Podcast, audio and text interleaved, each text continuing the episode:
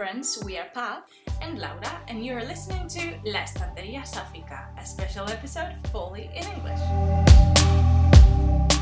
Today, we are lucky to have a wonderful guest, Hannah Kaner. It is an honor to be able to share this episode with the author of God Killer, her debut novel that will be available in Spain and Mexico from the 18th of October, published by Urano and translated by Aitana Vega. We are both huge fans of queer normative fantasy worlds and empowered female protagonists. In this case, that is Kissen, a god killer, as the title says, that lives in a world where gods and their worship have been banned by King Arren. Her path will cross with Innas, the god gods Skedith and Elogast. Together, they will set on a quest towards Blenraden, the city of banned gods. So, if you like adventure books like The Witcher and stories with bound families and a lot of heart, God Killer is the perfect candidate to be your next read. In this episode, we will discuss God Killer, Kissen, books, and sapphics with Hannah Kaner. Let's begin. Thank you for joining us. Thank you so much for having me. I'm so excited to be here. How are you doing today? I'm doing very well. Um, it, I'm in Scotland where it is very cold and raining, but at least it's cozy inside. Yeah, are you excited about the release of God Killer in Spain? I'm so excited. Like, the Spanish crowd has been so supportive and so enthusiastic. It's it's really kind of like filled my heart. Um, and the translator as well has done like so much work, asked me a lot of questions, and I'm, I'm beyond happy that this is the first international uh, community it's going to be released into. Um, in translation, so it's it's brilliant. We are really excited. We have to say, in this house, we don't read read books. It's just like we have so many books to read, but we don't read read. But you know what? For this episode, we read, read God Killer. yes. Did you read it in Spanish or in English? In English. We have to re- we have to read read read it in Spanish. um, we have to say this is a spoiler-free episode because this book has been out in the UK for a few months, but we understand Spanish listeners don't have the luck like we do. Mm-hmm. So we're gonna start the questions with a very simple one. Could you describe your book with three tropes or emojis? love that you give me a choice of either or. I might do both. Um, so three tropes. You've already mentioned one. Found family. Um, it's a classic quest story, so I think that's kind of like the the sort of heart trope. And then the kind of classic rough warrior adopts a young child with a cute fluffy sidekick. I think kind of I don't know how to encapsulate that trope in a few words, but there you go. And three emojis, probably uh, stag, moon, and flaming heart. Nice one. I agree. Yeah, I agree. I love quests. It's one of my favorite tropes, and if you sum that up with with found family, that's like the best. yeah, same here. Like found families is really really important for me to have in a book. So where? Yeah, I sorry, I, I love reading quests, um, and and clearly writing them, and I love the opportunity it gives you to really explore the relationships between people where the where the idea of the book came from. Like when you start writing god killer it was like a trilogy for the beginning. It was like your pandemic book. It was something you have on a drawer and one day you decide to to just pick it up and write it. So it's this is always an interesting question because it requires like me to pick apart all the very very many influences stories myths films or experiences and passions that go into creating a book. So when I think about like kind of the first idea I had for it was all the way back in 2016 when I was working on a different book, and so I thought I had this idea for a character for Kissen the God Killer. And I thought, I don't have time for her right now. She wouldn't leave me alone. And by 2019, coming along, that the other book I was working on had been rejected. And I picked up this character again. Her voice was so strong, and I wanted to write this um, sort of angry, powerful woman and to tell a story about the kind of that sort of leans into this fascinating like trend that we have like myths and retellings but to kind of write one which is focused on the not a retelling like write a completely different story that's focused still on the capriciousness and danger of gods but with a woman who holds them to account who can hold them to account so I had this um, had the idea cooking for a long time before I started writing, and then I started writing. I suppose just before the pandemic and finished, I guess, in the middle of 2020 for book one. Um, and yeah, I think it was the shortest book I've ever written, but also it almost flew off the page. Oh, that's nice. Um, we wanted to do a more fun question, but now we're talking about gods and your book, and that's the first time I met you. I told you like gods were my favorite thing in the in the book, and and now we are just here talking between friends, and no one is listening to us. I'm gonna say um, myself as as a survivor of an eating disorder. When you put the beauty, the god of beauty on the book, it really resonated with me. Like I, I remember myself reading it in Spain because we were on Christmas holidays, and I was I put the book down and I was just, oh, this is a really really beautiful and hard and raw way to to describe this and and it really resonated with me. I remember texting Laura like, "Oh my god, what I just read! It was amazing." And and I wanted to ask you like, how why did you choose to create little gods and wild gods of these things, a small task or illness that surround us? I think like I wanted to bring out the potential magic and the potential danger of what happens every day, and sometimes I'm really quiet ways that people don't notice. And I wanted to create a world where people do start to take notice and people pay attention.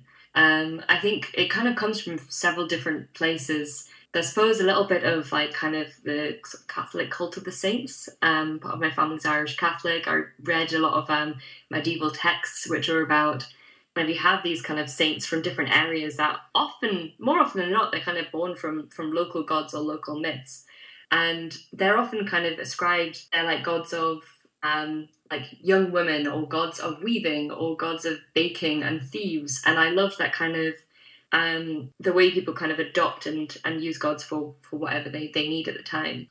Um, and then i guess a little bit from just sort of local folklore that you can have gods that um, you know begin really small and begin like with kind of good intention so a god of um, god of the local wind or a god of the local well. But if you anger that god or that god gets too powerful and it begins to ask for more than people are willing to give it, the relationship balance changes.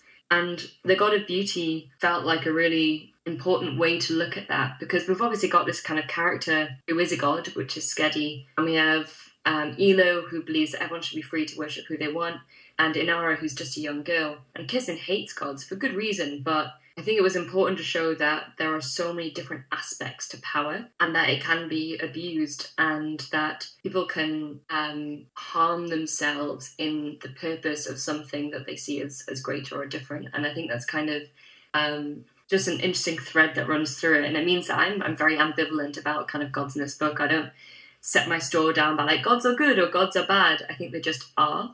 And that was such a um, interesting thing to bring out um, that they're neither good nor evil, they just exist. Um, which I think is also a bit like Terry Pratchett, hmm. um, which like I grew up reading Terry Pratchett, and I love the way that he kind of brought in little gods that sometimes like he looked at, he sort of poked fun at the silliness of people and the silliness of gods, um, as well as kind of their potential power of belief. And I think kind of that has a strong thread in Godkiller as well. And well, if we assumed that none of the gods would abuse their power, if they were all good, who would you pray to? Me, for example, I would pray to the um, pillow god. So I would have a peaceful sleep every single night. Yeah. Oh, that sounds delightful. What about yourself, Paz? Oh, I was gonna say, but I've been thinking this for like a week or two. I was gonna say they were the god of oven, so I will always have the dinner ready. But today I'm gonna say I will pray to the landlord god. so every landlord in this country is fair and justice yeah, I like that. I think I'd probably go for something. Um, well, I suppose I should pray to the God of Stories to maybe round out this book quite well. I'm writing the tri- end of the trilogy at the moment, book three, so I would have to make sacrifices to the God of Stories and no. uh, have have this book wrap up in a satisfying way. Hmm, that's nice. That's a good answer, definitely. and moving towards a more funny question. Um, if you had to choose between all the sapphics that we know from fiction, who would you pair up Kissen with? Who would she hook up with? Uh, the, the warrior princess, Touraine from The Unbroken, Sylah from the Final Strife. Oh, so good. I think Kissen, despite herself, has quite an attraction to fairly like soft femmes with a backbone of steel. um, so maybe more like Anoor from the Final Strife or Luca from the Unbroken, maybe Nikeya from A Day of Fallen Night, Samantha Shannon. Um, I think kind of finds them so unlike herself and so interesting that they would bring out the worst and the best in each other. But I also like to think that she and like Rosa Diaz from Brooklyn Nine Nine would either be best friends or they would fall madly in love. Got to be one of the two.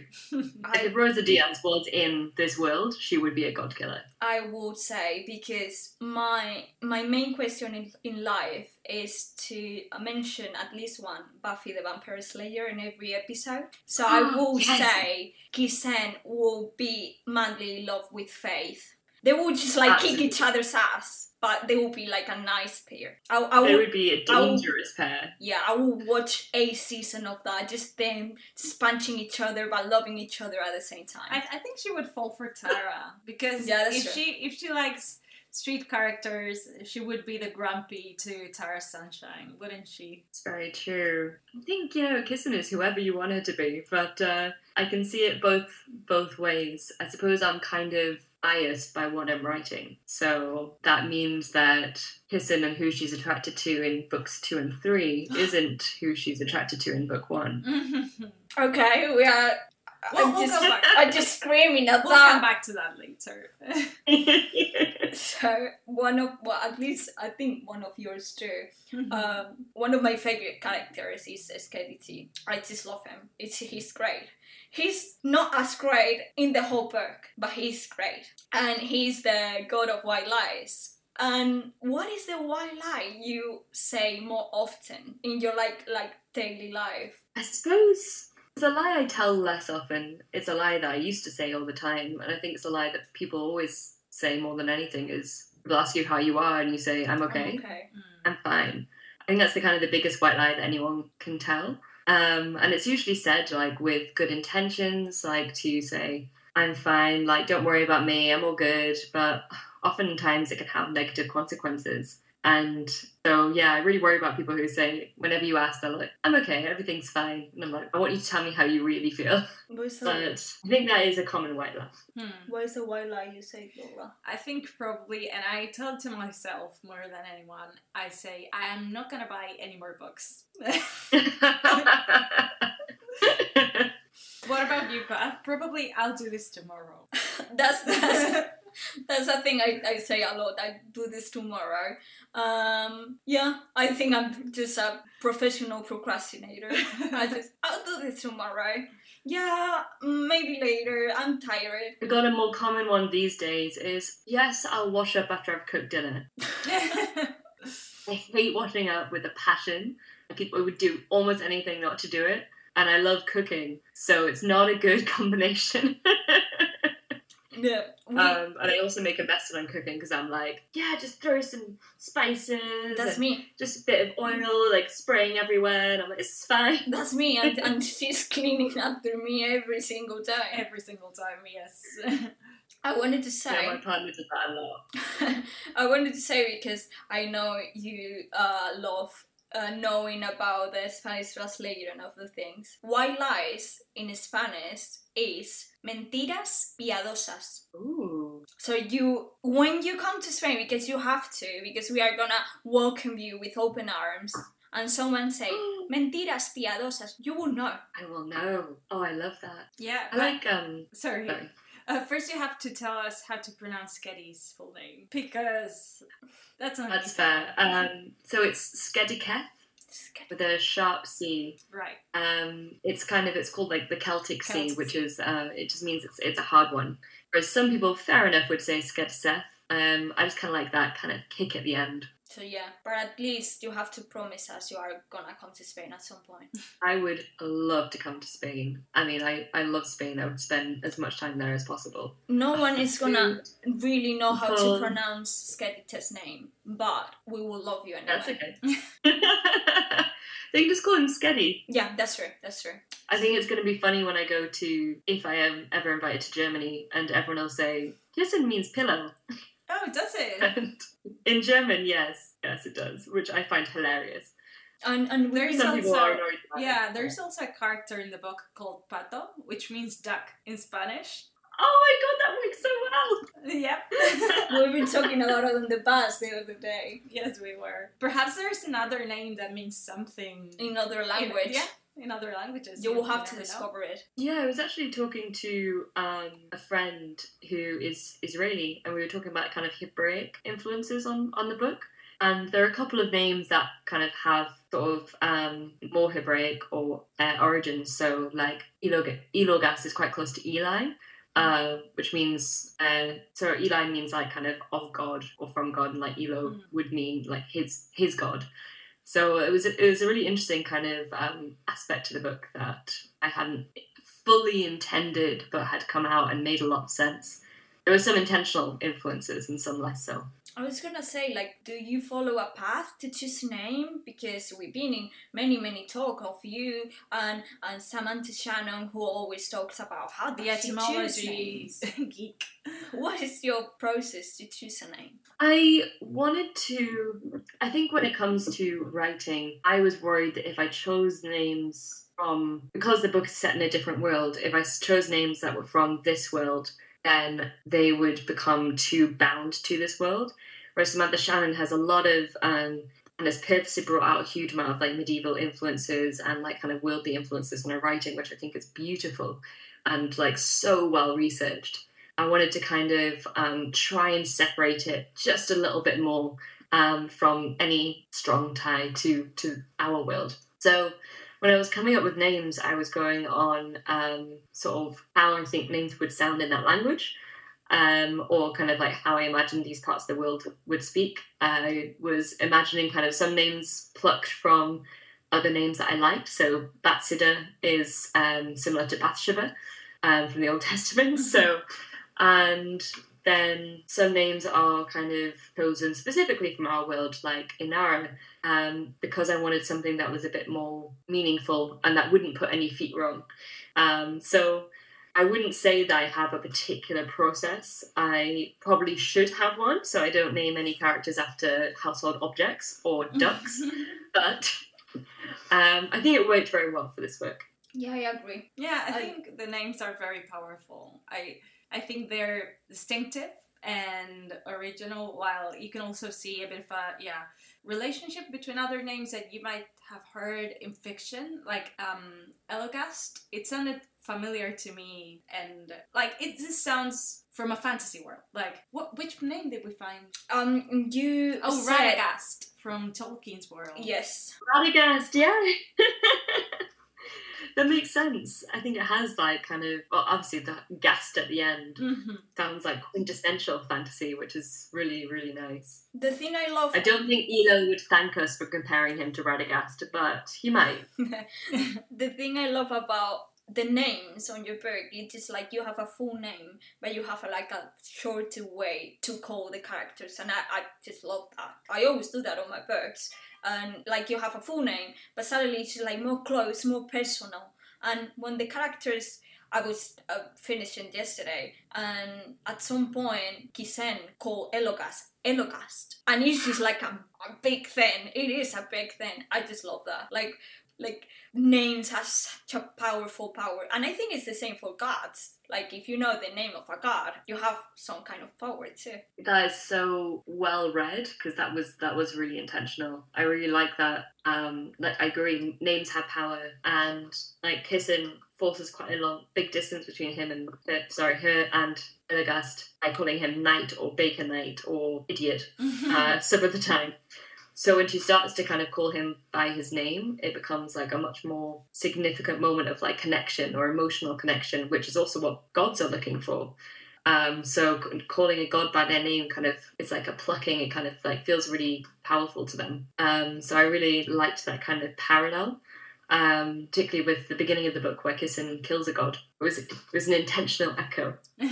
yeah, Yeah, i've been I, have been sorry i've been marking all the god's name in this reread on the, on the kindle i just been marking them so i can remember them Yeah, I, I was gonna say regarding the names, I love it in books like this one when the like the playful banter becomes intimacy. When she says Elogast, and you're like you gasp out loud sometimes you're like oh wow they're there Something now. is going on. they've yeah This is serious. this is serious now like they've gone beyond mm, being enemies or rivals and now they're you know leaning towards something else We cannot say much, of but course yeah, we, we won't say much um, we said no spoilers. no spoilers. no spoilers.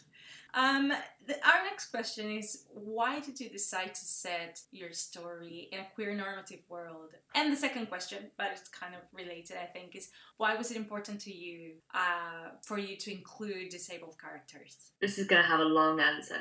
We're ready Um, for it. And I'll start with I'll start with queer normative world because that was fully conscious and intentional from before I put pen to paper. Um, like when I was conceptualizing Kissen, she kind of came from the bedrock of anger that I hold in me, that I think a lot of queer folks and women hold in them. That the world is not safe for us, and it's not always safe, and it sometimes gets more safe, and then get we get like political whiplash and we're put in this sort of firing line again. Um, and growing up, I didn't feel like I saw myself in books um, I was reading, like both as a as a woman and a queer woman. That women would barely step on the page before being sexualized or threatened or assaulted, and queer people seem to exist in an isolation that you never see in like in day to day life, where queer people find their community and they find their family and they find people who love them and understand them. Whereas in books, they were either closeted or isolated, ostracized, or put up for tragedy. And I wanted to write a book where that wasn't expected of us in this world. That I wanted to write a world where it's not who we are that causes us pain. Um, and that was really important to me. I mean, I do feel like stories of where kind of queer folks like it's not queer norm are still really important. And I love kind of coming out stories and I love fantasies where kind of people have to fight against oppression. Like those are all really, really important stories. But this particular book, I wanted to take a slightly different track. And I also felt like when I was growing up, there was so little to read, and now there's so much. This feels like there's so much like brilliant queer fiction and fantasy that I'm really kind of walking in other people's footsteps, and that's really wonderful. So it was fully intentional to write a queer norm world where um, really people could enter the world and not feel afraid for being in it. And like, if there's a female character, then it's like, oh well, she's going to be threatened with something or other. And you know, there's not just one shade of queer either. There's not just like gay or straight. Uh, there's a huge amount of variation, and that was delightful and remains delightful to write. Um, when it came to writing with disabilities, I didn't start writing this book with the intention to write a disabled main character. And but when I was writing kind of the first scene where Kissen has her sort of devastating experience with with a fire god, I knew there would need to be a sacrifice to um, power her escape through the will of a god, and for it to kind of set out that lore in the book of like kind of sort of prayers and offerings are quite nice, but kind of flesh and blood is is better. Um, and the more powerful gods usually want more powerful gifts. Um, so knowing that she would have to lose something, I decided what it was, and I decided it would be her leg would help her escape. And then I sort of realised or began to understand that I would be writing a disabled main character, and so it was my responsibility to do it as well as I would expect, um, like a woman to be written or um, a, like queer folks to be written. So I started doing some research and reading into kind of um, disabled readers of fantasy, disabled readers of any kind of fiction, um, what they were like, this community in themselves were writing and talking about and experiencing day to day in like the world that we live in. Um, the UK government has, over the last few years, has done a huge amount to cut support for like people with disabilities, and it's being really, really devastating. So I also began to learn that the things that frustrated me about being a woman or a queer woman reading fantasy were similar to those that the disability, um, disabled communities were experiencing, which was being ostracized, being a tragic figure, being alone, like not having community. And so I thought, okay, if I want to do this, I'm going to do it well. And I also am going to make sure that Kissen is not alone, that she has community and she has family, and that there's like I write disability accurately. So the next stage was looking into, you know, how her experience of being an amputee might have been. I worked with authenticity editors um, who we talked about kind of like PTSD and the experience of like phantom pain and how there's different people have different experiences. And then I was also looking into kind of got down a rabbit hole. See, I told you this would be a long answer. down a rabbit hole of kind of um, mass disabling events like war, um, where someone like Elogast, who was in the center and the thick of, of war, was likely to have suffered deep and, and abiding trauma that you don't often see as repercussions of war in, in fantasy. And so I kind of wanted to explore a bit of that aspect of disability as well, which is kind of both bodily and mental. So it was, it was a really um, revelatory experience and has been with the patience and hard work of, of other people that I've listened to and spoken to that I think have done any good at all. And the way that, that those communities have received God Killer has has really meant the world to me and will continue to mean the world to me. Um, so yeah, sorry for the long answer. No, it's just it was an amazing answer.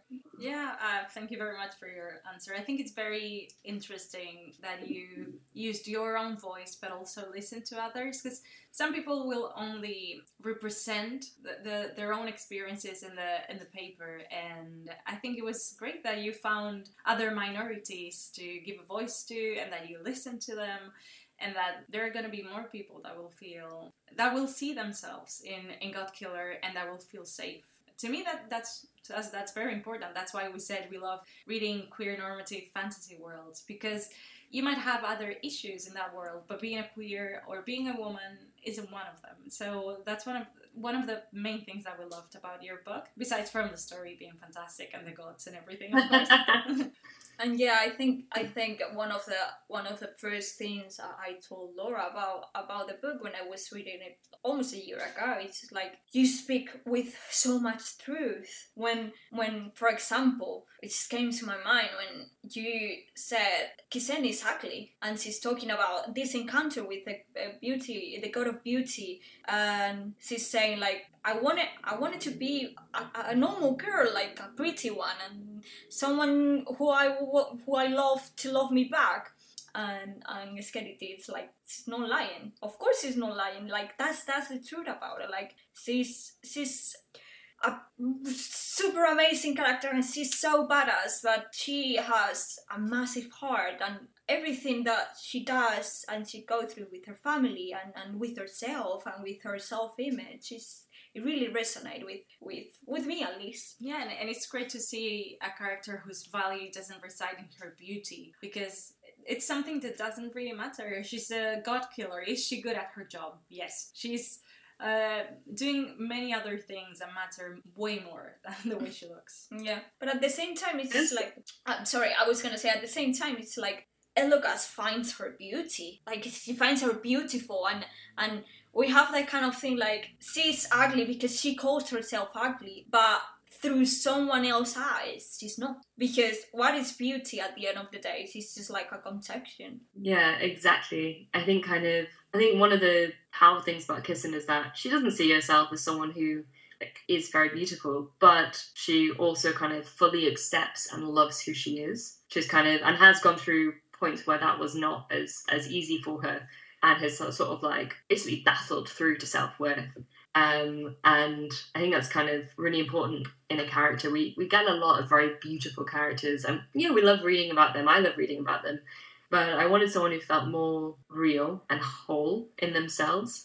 And also from Elo's point of view, like, or just from or my point of view, when I'm attracted to people, it's not always the kind of surface prettiness. It's like kind of how they express themselves, like kind of uh, the way they smile when they're like doing something and they don't think anyone's looking, like you know how they look when they're reading a book. Some of those are the smallest things that are so attractive about people, but are hard to express. And so I wanted kind of Elo to see her as this fucking person is sexy and hot, and that's like brilliant. But it's not kind of because they're six foot tall and willow thin. Mm-hmm. True. No, we we just like going into deep and intense questions, and we wanted to just be fun.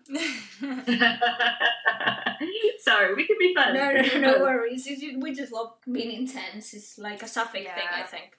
A little bit, yeah. yeah. But let, let's go back to um, Kissen being attracted to other people in book two and three. Can you tell us something about it, or just a hint, maybe? Uh, ooh, there's a bit. Mm, ooh. So, let's. I'll start with talking a little bit more about book two, which is at the end of book one. Uh, there's a separation between the characters. I won't go too much into it. And in book two is kind of for the majority of the story, these characters are on separate paths and they kind of come into collision. So they end up kind of like Elo wants one thing and Nara wants another thing, Kissen wants something else. They're all kind of like in their own trajectory and they also kind of they end up coming back together with with a big bang.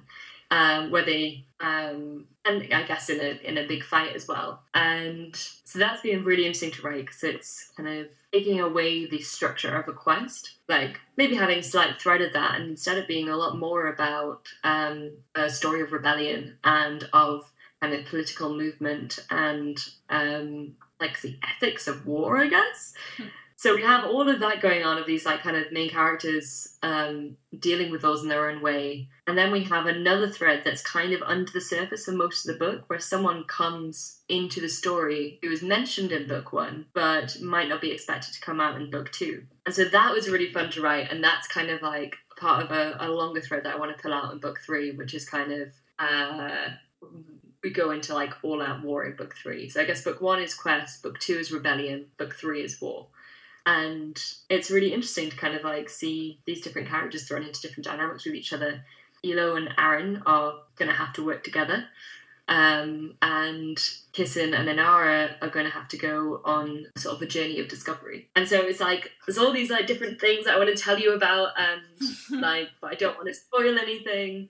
But it's been so exciting writing book two, and I really want book three to be a lot more. Um, so book two is very like family, emotion, friendships. Book three is going to be a little bit sexy. That's so it'll it. be a lot of lot of lead up to that. But I'm so excited. I've just been planning out the scenes now. Yes, yes. yes. Nice. One of the things we were like uh, comment to each other when we were reading the book, just talking about sexy. What is going on between Elo and Arren? They have a weird dynamic. Are they are they brothers? Are they friends? Are they? I ship them completely. I see them as a couple. Like, I think Arren is madly in love with Elo. I think Elo is probably. He, I don't know. As in he, love. he doesn't know that he's in love yet. I, when when But she their was, power imbalance is, you know, deep. I don't know if I'm allowed to swear. Their power imbalance is really dangerous. That's true. And so that relationship, could it manifest? And I'm not going to confirm nor deny the rumours, but it's going to be a dangerous one. And it's not going to be good for either of them, I think. I remember when That's always kind of the sexiest part, isn't it? Yeah. I remember when Laura was reading it for the first time because she read it after me. She was like, "What is going on between these two? And I was like, "I don't know either. I don't know. Yes, but something is going on." Yeah, I think I think that's one of the things when when you read a book and another person reads the same book, you might you might see different things, and I always tend to see romance everywhere. I think. I just tend to see gay people everywhere. Well, th- that too. Yeah. that is acceptable and good behaviour. I like it. it's just something I cannot stop myself. It's just like these two gay. I think those two are very much one is an unstoppable force, one is an immovable object, and sparks inevitably ensue. Nice. Can you tell us one trope you have on book two? One trope. Ooh. Only one bed. uh, no. I'm trying to think now. I'm gonna have to delete delete this long pause where I'm like, we, we can just like we can just chat about something else like your fake i think i always ask to british people is what is your favorite biscuit Quite sure. Answer that when I think of a trope. Uh, my favourite biscuit is. Why are you asking me hard questions? I'm gonna. I, you have I- amazing biscuits in this country basic. I like a dark chocolate digestive. Ah, that's amazing. Hmm. None of that milk chocolate shit. None of that. Dark chocolate. That's the only way to go. My partner keeps buying hobnobs. I'm like, no, boo, digestive. The I I don't I don't know how like I don't know the one I really like, but the one I don't like at all is Jaffa cakes. Oh, I Just love them. No Jaffa cakes. I love Jaffa cakes. No. I can inhale them. No, My god. Yeah, I love them. I can literally, when I open it, it's like, no. I love them. All flavors. I love them always. But are they really biscuits though? are they really biscuits? Okay, so what I need you guys to do is to read book two and tell me what tropes are in it. Okay. Okay. Will do. Yeah, we're excited to do that. Uh, we just like going into your Instagram almost daily, see if the the proofs are already out on like Gali or if we can request it. It's like we are obsessed. Uh, we will request an arc as soon as it is available, so don't worry. I really hope you enjoy it. I worked so, so hard on it. I think it was really difficult, book two. I found it, especially getting through the first draft, or first drafts, plural. Um, but the last read through I had of it, I was just like, okay, I think this has done them justice. And that was entertaining. What what is harder to write, book two or book three?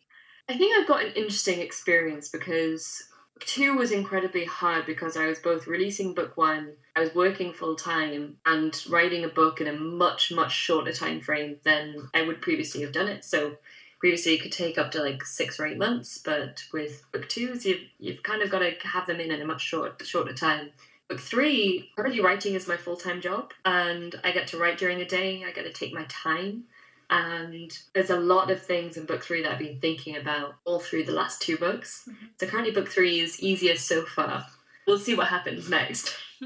And uh, what are you reading at the moment? We we have discussed some authors that we I think we both like. Um, Saara El-Arifi. Who else did we mention? Uh, Samantha, Shannon. We love Tasha course. Suri. Tasha Suri. Uh, I'm currently reading Oleander Sword by Tasha Suri. I've Oh almost my god. it. Oh my god. And that was going to be my most queer thing that I've done this week because, oh my god. the end of that book. We always say No, I've not finished it. I've not finished it. it's like we are not gonna say anything. We are only gonna say um the last time we were going to Celsius is like a festival in Spain, and before that we met Tasha on a bookies event in London. Um, we we just gonna say hello, like we are gonna see you in Spain. And we say both say like we are gonna read really soon Oleander Sword, and she just look at us and say, "I'm really sorry."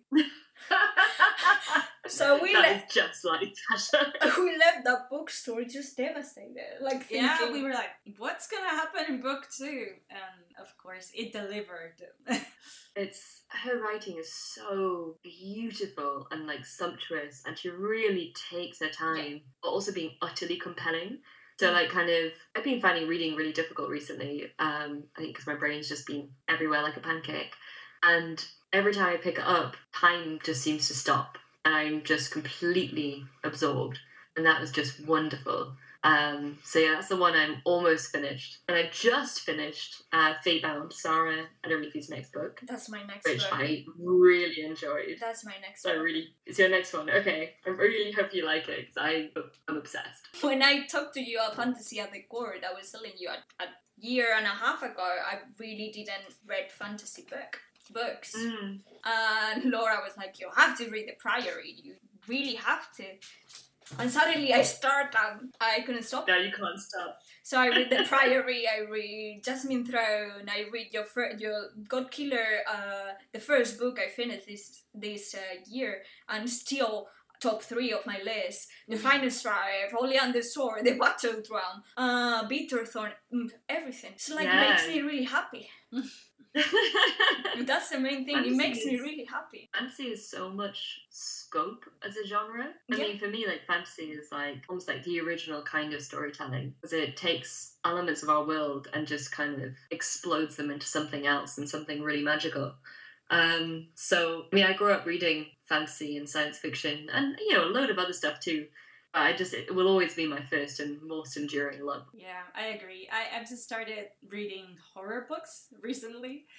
Especially when, Oh yeah, when I'm like angry or or yeah, mostly angry. I think reading horror books really helps because you think, Mm. mm, someone's going through worse and I don't know, but when whenever I want to feel comforted, I read fantasy. It's like a safe space. Sometimes sci-fi can be quite comforting. Like Becky Chambers books Mhm. are always quite comforting. Yeah, very much. But I feel You read any um, Kirsty Logan? She writes kind of, on the whole, more horror and more short stories and horror, um, but some kind of like fantasy as well. And uh, generally short stories, sometimes longer texts, and like often very queer as well.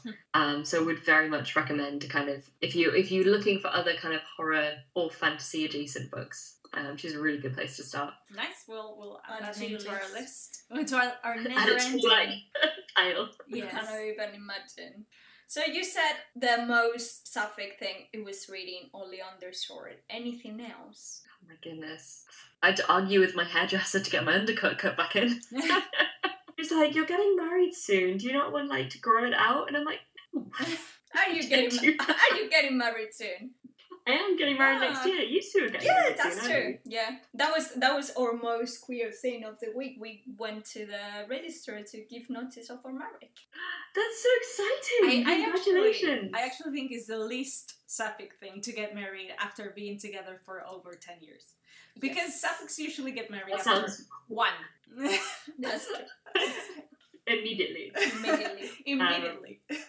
Yeah, I guess those have those have got to be my top two. But I've generally been kind of at home this week, so not much uh, chance for. When we I mean, when we ask on Twitter or social media for people to say like, "What's the most sapphic queer thing you do this week?" A lot of people just say, "Breathe." Breathe exist just like really harsh like okay thank you but yeah being in this world is just like a queer statement True. Exi- I just it is, it's existing. true. Sometimes it's enough. um, this exists epically. yes Yes. Well, knowing that you're getting married this year, I think we'll have to pray to the god of weddings. that's true it's really Yeah, we'll complicated all the papers Let, uh, let's hope that God doesn't require any sacrifices because I'm not giving them my cake or anything or a dress. Sacrifice a few family members to the, to flames. oh yeah i'm up to that what did i say Nothing. I'm not going to say that it's a bit of a hairy thing. I In was case am- any family members listen to this. It was amazing having you here hannah. It was it was really nice. And yeah it was amazing. I just love this little chat we have. Yeah, Yeah, I really enjoyed this. It's so nice to chat with you. we hope to see you soon, either here or or in Spain, and chat again about Sunbringer. Hopefully, we'll read it soon if we get um, if I'd we get it that. approved. It should be out, the arcs should be out very soon. Um, is what I'm hoping for. Oh, And so, yeah, let me know what you think. we will I do. hope you like it. thank you again for joining us today Thank you for having me. thanks, Anna. bye Thank you for listening to this episode. and if you enjoyed it please give us a follow We'll see you next time in our next episode, fully in English, where we will discuss sapphics. and books Bye. bye.